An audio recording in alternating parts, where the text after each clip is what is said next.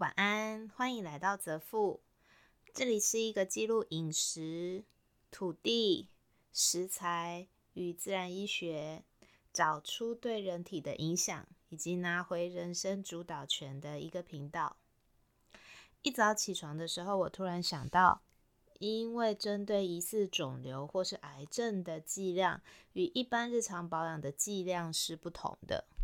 还有所谓的每个人的症状都不同。于是查阅了一些研究报告以及案例之后，我就决定将黑种草油的剂量改成早晚十 CC，但是亚麻籽油维持不变。早上还是有腹泻的状况，大约是在亚麻籽油之后的两个小时，但是状况并不严重，也没有水。我个人觉得是因为我的饮食习惯已经没有早上进食的这个选项。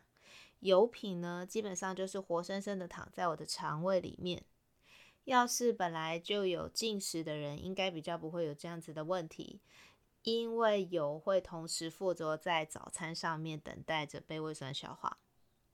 这个我倒没有特别觉得困扰，只是我好奇，呃，大部分的人如果喝油有可能会腹泻的原因是有哪些，所以我记录一下，以便于我来观察。下午因为有约，就从公司来到一家蛮有名的咖啡厅。然后店里面的菜单写出有自然农法茶以及秀明农法茶，这件事情让我非常感动，所以我就跑去跟老板聊了一下，发现他真的是知道呃各个茶的来源以及是用什么样不同的方式去做区别。觉得下一次我一定要好好来听他分享，然后甚至找他有没有可能跟我们聚落合作的可能。所以下午的时候，大概四点二十分的时候，我稍微看了一下时间，点了一壶茶，无糖，然后还有一块双色 cheese 蛋糕。这应该是本日的大 NG 啦，不过不过是还好是好吃的。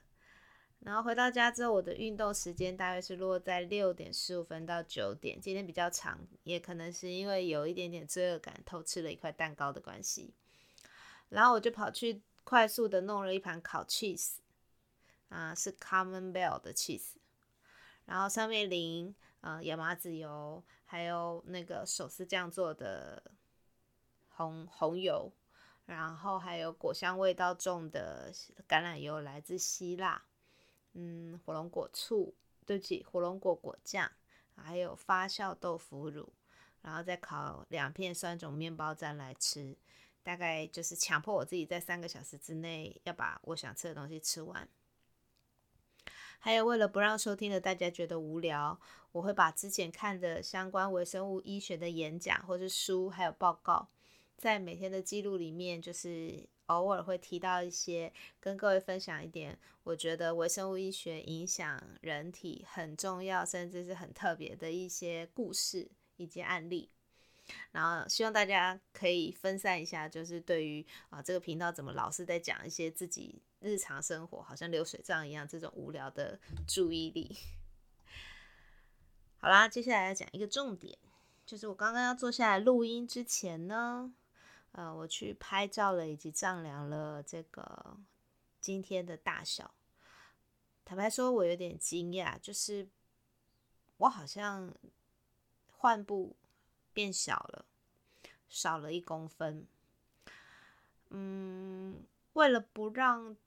就是应该说，为了不是因为自己手的抓的这个呃误差的影响，所以我决定等一个星期之后。再来进行这个拍照跟丈量大小这个步骤，因为我觉得时间比较长，或许会感受度更明确，而不是每天在这边呃抓来抓去，然后自己觉得开心，或是觉得好像没有改变这样。那这个期间我就完全不会特别的去关照有没有效这件事情了。我决定呃会用就是尽力去做好每一件事情的准备，然后对于结果我就会保持乐观，然后放手这样。好然后今天会晚睡，因为我发现每一家民调都写的好像悬疑小说一样的好看，所以我想把它看完。但睡前一样是一个小时之内会解决黑种草油十 CC 跟亚麻籽油五 CC。好啦，就讲到这里，我们明天见哦，拜拜。